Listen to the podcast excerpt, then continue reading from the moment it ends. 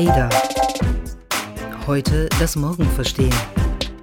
Wird der Umgang mit Daten Facebook für immer verändern?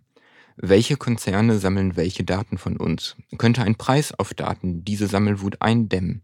Und auf welchem Weg können wir uns unsere Daten zurückholen? Darüber wollen wir heute reden. Wir, das sind Milena und Sven. Ihr hört den ADA-Podcast, die Stimme aus der Zukunft. Wir haben, glaube ich, beide in den letzten Tagen zum ersten Mal, Milena, was gemacht, was wir wahrscheinlich schon viel früher hätten machen sollen. Ähm, das ist zumindest jetzt mein Eindruck, wenn ich das gesehen habe. Wir haben uns unsere Facebook-Daten heruntergeladen. Richtig. Ähm, ich habe das tatsächlich erst getan, nachdem Miriam mich mal darauf angesprochen hat neulich und gefragt hat, sag mal, hast du eigentlich schon mal deine Facebook-Daten heruntergeladen? Und ich so, nee, das ist so ein bisschen wie, ja, ich weiß, dass ich irgendwie mal meine Steuererklärung machen muss. Das ist sowas, man weiß, das wird wahrscheinlich ein bisschen unangenehm. Ähm, aber irgendwie sollte man es mal machen. Also ich kann es jetzt rückblickend nur jedem empfehlen. Ich habe es genau wie du auch eine Zeit lang vor mir hergeschoben. Vielleicht für alle, die es ähnlich konsequent ignoriert haben wie wir bis vor kurzem. Facebook ist seit einiger Zeit äh, verpflichtet, dem Nutzer alle Daten, die es über ihn gespeichert hat, also Messages, Anrufe, ähm, Bilder, alles eigentlich, was man selber mal auf Facebook hochgeladen hat, komprimiert zusammenzustellen und dir dann als eine Datei herüberzuschicken. Und ja, man lädt dann was runter und sitzt da vor einem gigantischen Datenschatz, den man selber über Jahre Facebook zur Verfügung gestellt hat. Ja, genau so war es bei mir auch. Also es war schon irgendwie ein Schockmoment, als ich das dann äh, mal so in gesammelter Form gesehen habe. Ich habe mich äh, bei Facebook angemeldet, da war ich 17. Da hatte ich auch ehrlich gesagt sehr vieles im Kopf, aber nicht Datenschutz. Ähm, und habe äh, da über die Jahre schon sehr viel angesammelt. Ich hätte auch damals, glaube ich, nie damit gerechnet, dass ich so lange bei diesem sozialen Netzwerk bleibe. Ja, und dass die es vor allen Dingen auch so lange verwahren. Ich meine, was mhm. man ja zu Facebooks Ehrenrettung sagen muss, alles, was zumindest in dieser Datei zur Verfügung gestellt wird, sind ja Sachen, Sachen, die man selber ganz freiwillig, ohne dass einen jemand gezwungen hat, da hochgeladen und damit sozusagen Facebook zur Verfügung gestellt hat. Das stimmt, wobei mir manches dann auch nicht so bewusst war tatsächlich, äh, dass ich da mal zugestimmt hatte. Es gab nämlich einen Ordner in meiner Datei, da waren all meine Kontakte, die ich im Handy gespeichert habe, zu finden mit Namen. Ähm, und zwar habe ich wohl offenbar irgendwann mal dem Facebook Messenger Zugriff auf meine Kontakte erlaubt und dementsprechend sind die natürlich auch alle bei Facebook hinterlegt. Ah, das ist zum Beispiel was, was es bei mir in der Datensammlung nicht gab. Vermutlich, weil ich mich bisher immer weigere, obwohl Facebook einem das mittlerweile ziemlich schwer macht, ähm, die Messenger-App herunterzuladen. Ähm, mhm. weil irgendwo hat man das, glaube ich, mal gehört, dass die ein ziemlicher Datenräuber sein muss. Ich muss allerdings auch sagen, dass ich immer mal wieder versucht war, sie doch herunterzuladen, weil du, wenn du über das Smartphone auf Facebook zugreifst, mittlerweile ja gar nicht mehr den Messenger-Dienst nutzen kannst, äh, wenn du die App nicht heruntergeladen hast. Und das ist schon eine Komforteinschränkung, die mhm. dich, glaube ich, auch genau dazu verleiten soll, das zu machen, was du dann am Ende gemacht hast. Genau, und äh, worüber ich offenbar mir auch gar nicht so großartige Gedanken gemacht habe damals. Ähm, aber ich weiß nicht, wie es bei dir war, aber ich hatte dann das Gefühl, hm, irgendwie weiß dieser Konzern schon recht viel über mich, Total. zumal ich ja auch WhatsApp nutze und Instagram. Wenn man diese ganzen Daten zusammennimmt, ähm, kommt da schon einiges zusammen. Ja, das und vor allen Dingen, wenn man bedenkt, dass ja seit einiger Zeit in Europa, jetzt kommt ein Wortungetüm, die DSGVO, also die Datenschutzgrundverordnung, gilt und die ermöglicht es Facebook, die Daten, die es auf seinen verschiedenen Apps über einzelne Nutzer erhebt, auch zusammenzuführen. Also die können jetzt zum Beispiel auch deine WhatsApp-Daten mit deinen Facebook-Daten verbinden, wenn ich das richtig verstehe, oder? Ja, ich glaube, vorher gab es ein Gerichtsurteil, was genau das Facebook verboten hat. Und das ist jetzt quasi hinfällig, dadurch, dass die DSGVO in Kraft getreten ist. Also theoretisch äh, hätte jetzt äh, Facebook gesammelten Zugriff auf alle Daten, die du über die verschiedenen Apps angesammelt hast. Und damit sind wir, glaube ich, bei einem ganz grundlegenden Thema im Umgang mit digitaler Technik, das eigentlich auch weit über Facebook hinausgeht, nämlich die Art und Weise, wie wir in den vergangenen Jahren gelernt haben, mit Daten umzugehen. Ähm, offenbar jetzt in unserem Fall haben wir gerade festgestellt, nicht immer so sorgsam wie man das eigentlich sollte.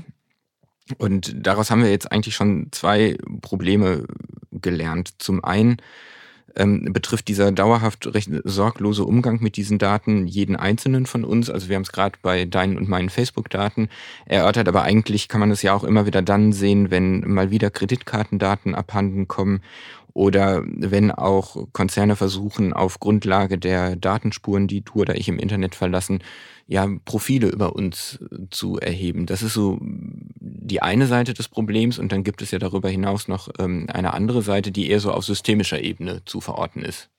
Genau, es gibt ja nämlich den Verdacht, dass die Abstimmungen für den Brexit und auch für die Wahl Donald Trumps als US-Präsident nur deshalb zustande kamen, weil Firmen wie Cambridge Analytica auf diesen riesigen Datenpool von Facebook zugreifen konnten, um Wähler eben ganz gezielt zu beeinflussen.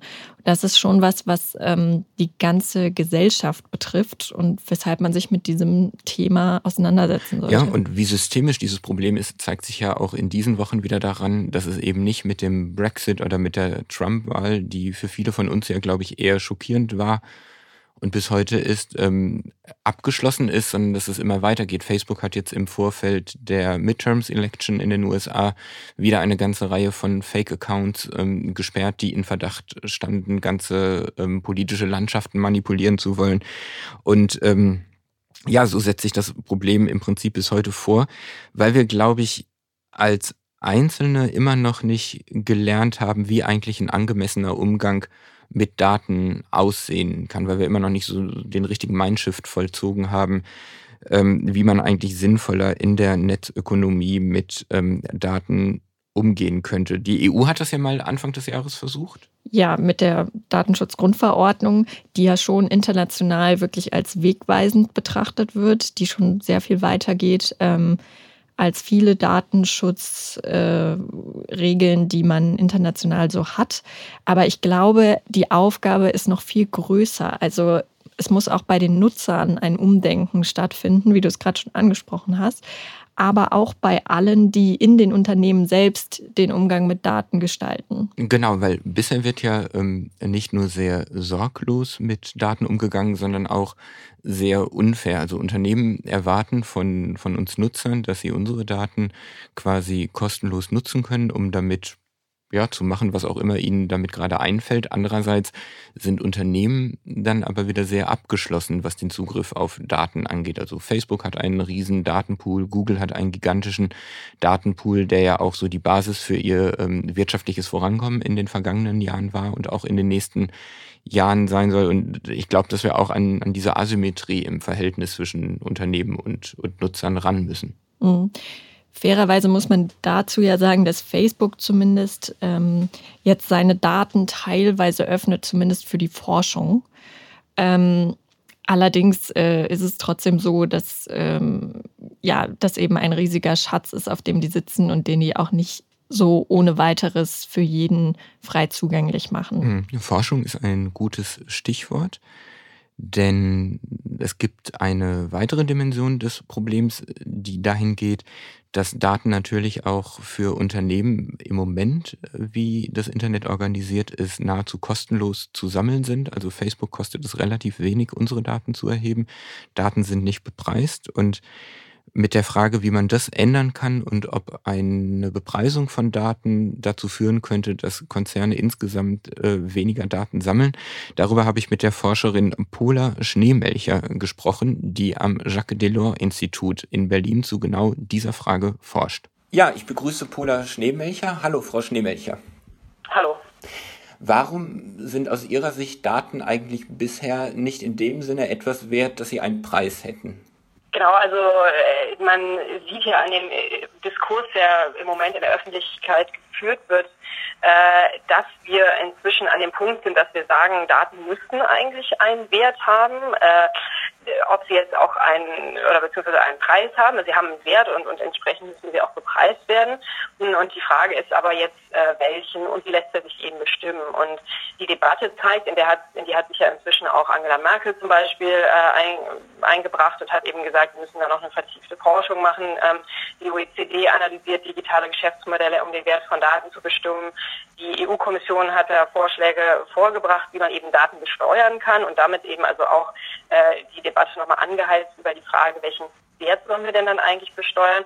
Und diese Debatte zeigt eigentlich, dass Bewertung oder in dem Fall eben dann auch die Bepreisung von Daten sehr viel schwieriger ist, als das eben bei materiellen Gütern der Fall ist. Haben Sie Erkenntnisse dazu, wie sich die derzeitige Nichtbepreisung von Daten auch auf Geschäftsmodelle von Konzernen auswirkt? Also kann man zum Beispiel sagen, solange wie Daten für Unternehmen, die sie erheben, im Prinzip nicht bepreist sind, wird auch deutlich sorgloser damit umgegangen oder es führt zu einer, ich sag mal, Inflation von, von Datenwerten, wo dann vielleicht auch gar nicht mehr so effizient damit umgegangen wird oder auch nicht sehr restriktiv mit Daten umgegangen wird? Also zunächst mal ist es natürlich so, wenn, sich jetzt, äh, wenn, wenn es jetzt um die Auswirkung geht der Nichtbepreisung, dann ist das natürlich erstmal eine gewisse Form von Wettbewerbsvorteil ob positiv oder negativ sei erstmal dahingestellt. Aber digitale Geschäftsmodelle profitieren natürlich insofern von dem kostenlosen Zugang zu Daten, ähm, als dass sie eben, wie gesagt, in hohem Maße von Netzwerkeffekten zum Beispiel profitieren. Das kann dann sehr schnell zu einer gewissen Marktdominanz führen. Sie haben auch vergleichsweise geringe Fixkosten, also zum Beispiel Kosten, um jetzt die Server zu unterhalten oder Mitarbeiter und ähm, können gleichzeitig Nutzer schneller kostenlos hinzufügen und mit deren Daten dann äh, Produkte entsprechend anpassen. Und durch diese Akkumulation und, und, und diese Konzentration auf Daten haben sie da eben immer einen gewissen Informationsvorsprung, der einen Wettbewerbsvorteil darstellen kann. Der andere Punkt, was Sie eben auch schon angesprochen haben, ist die Besteuerung. Ähm, das internationale Steuerrecht äh, führt dazu, dass eben äh, digitale Geschäftsmodelle im Moment zumindest strukturell die Gegebenheiten mit sich bringen, ähm, dass sie einer geringeren Steuerlast unterliegen. Dazu gibt es noch keine genauen Zahlen, aber das ergibt sich eben aus der Struktur. Denn das internationale Steuerrecht äh, folgt im Moment noch der, der äh, Prämisse, dass Unternehmen dort besteuert werden, wo die Wertschöpfung stattfindet. Und daraus ergeben sich eben im Zusammenhang mit digitalen Geschäftsmodellen zwei Herausforderungen. Einmal ist es häufig so bei äh, Unternehmen, deren Hauptsitz nicht in der EU ist, dass sie entsprechend dort nicht besteuert werden. Und häufig haben sie aber Unternehmungen in der EU, also Facebook und Google und so weiter, die sammeln ja hier Daten, die äh, verarbeiten hier Daten.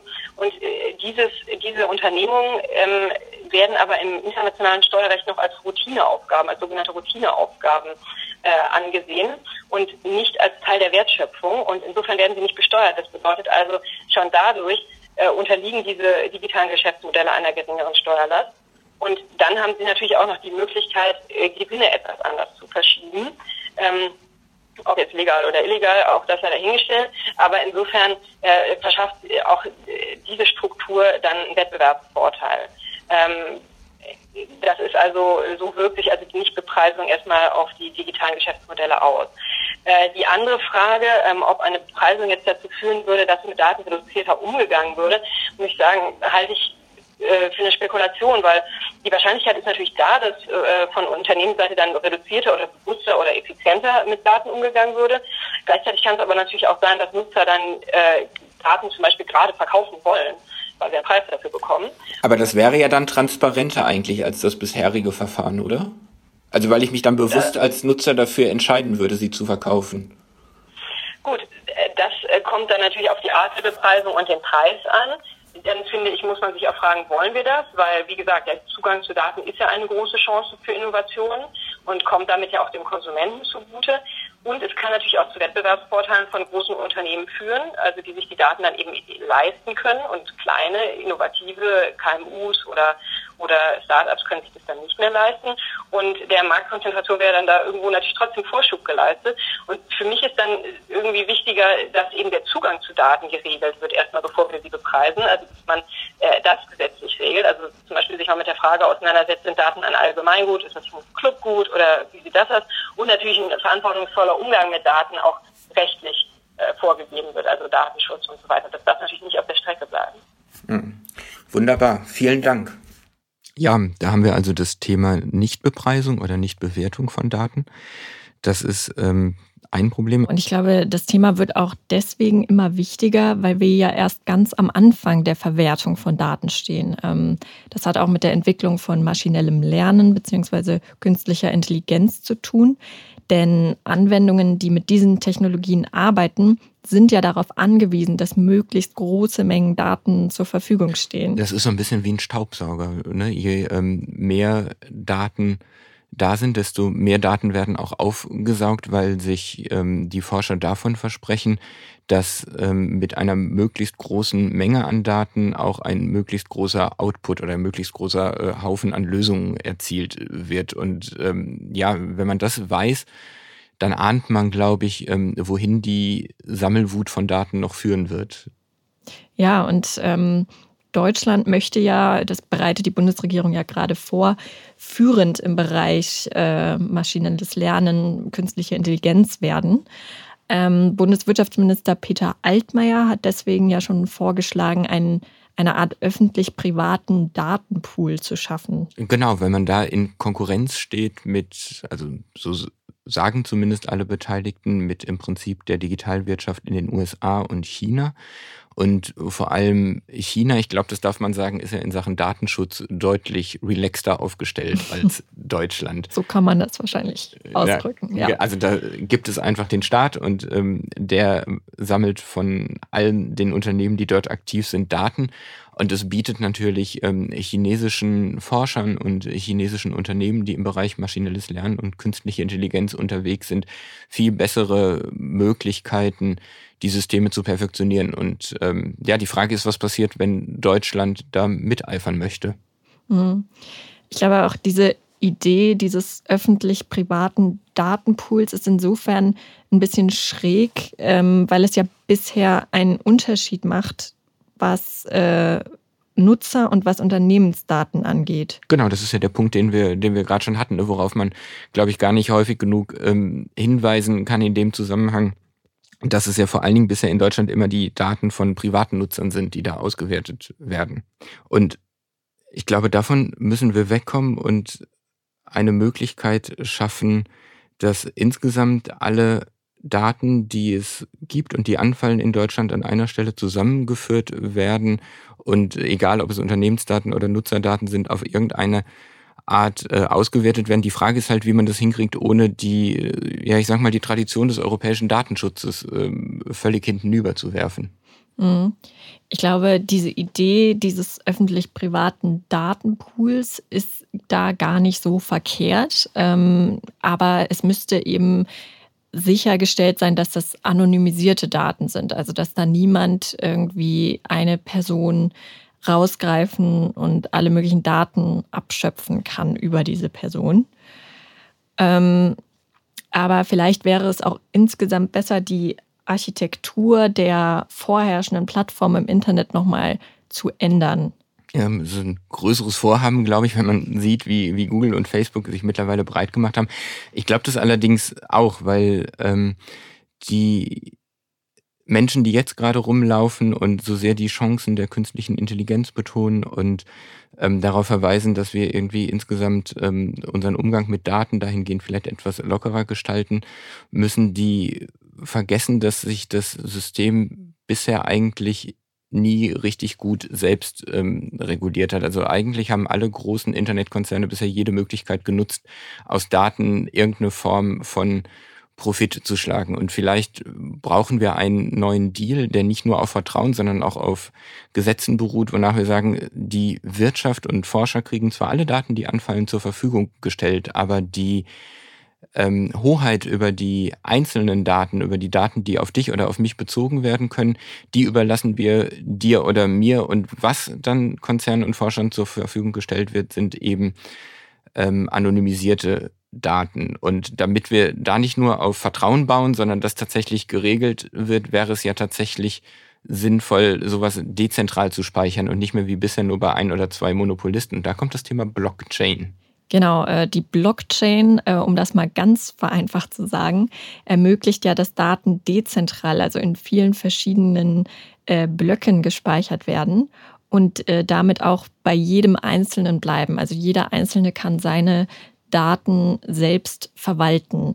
Ähm, um das vielleicht mal anschaulich zu machen. Ich habe neulich ein äh, Startup besucht, ähm, die heißen Whisker. Das ist eine neue Shopping-App, ist noch gar nicht auf dem Markt, äh, gerade noch in der Launchphase. Die helfen mir, glaube ich, softwaregesteuert, mich selber äh, entsprechend meines Types anzuziehen, oder?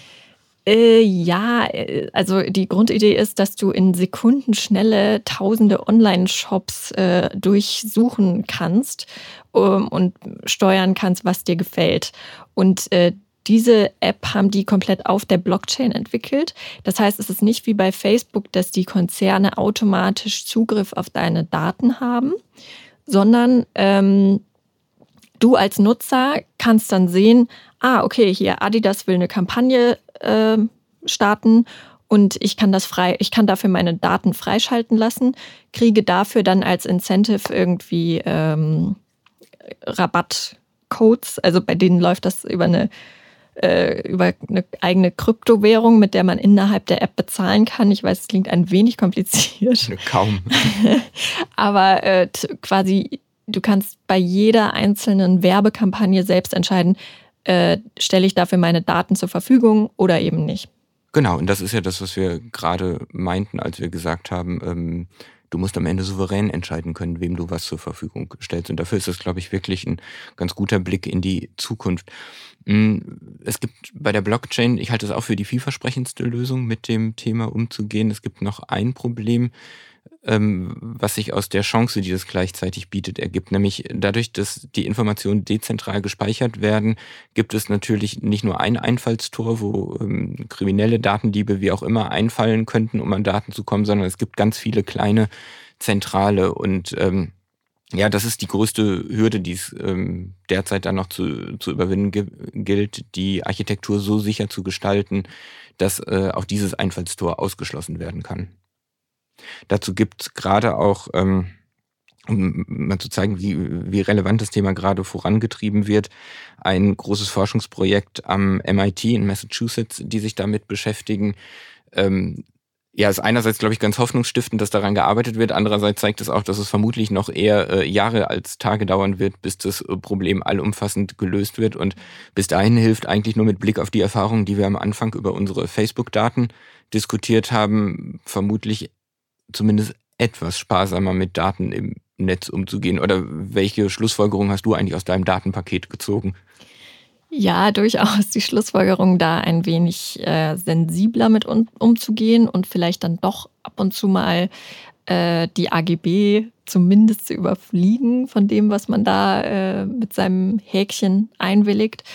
Ähm, und gleichzeitig glaube ich aber, dass wir einfach jetzt gerade in einem Prozess sind, wo auch die Unternehmen selbst sensibler werden bei diesem Thema. Also Facebook äh, hatte jetzt diesen riesigen Datenskandal. Äh, der Aktienkurs ist ja auch gerade ziemlich massiv Total, eingebrochen. Ja.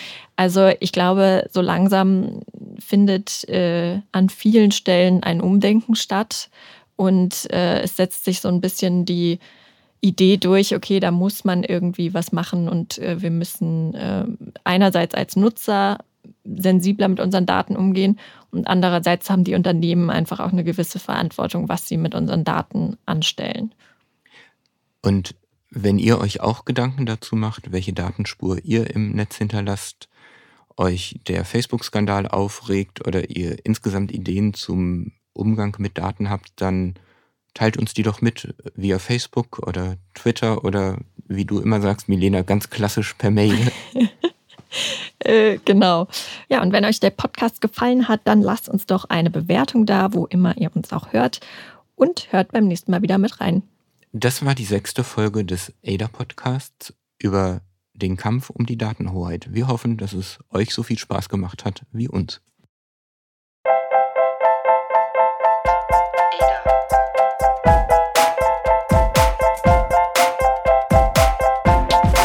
Ada. Heute das Morgen verstehen.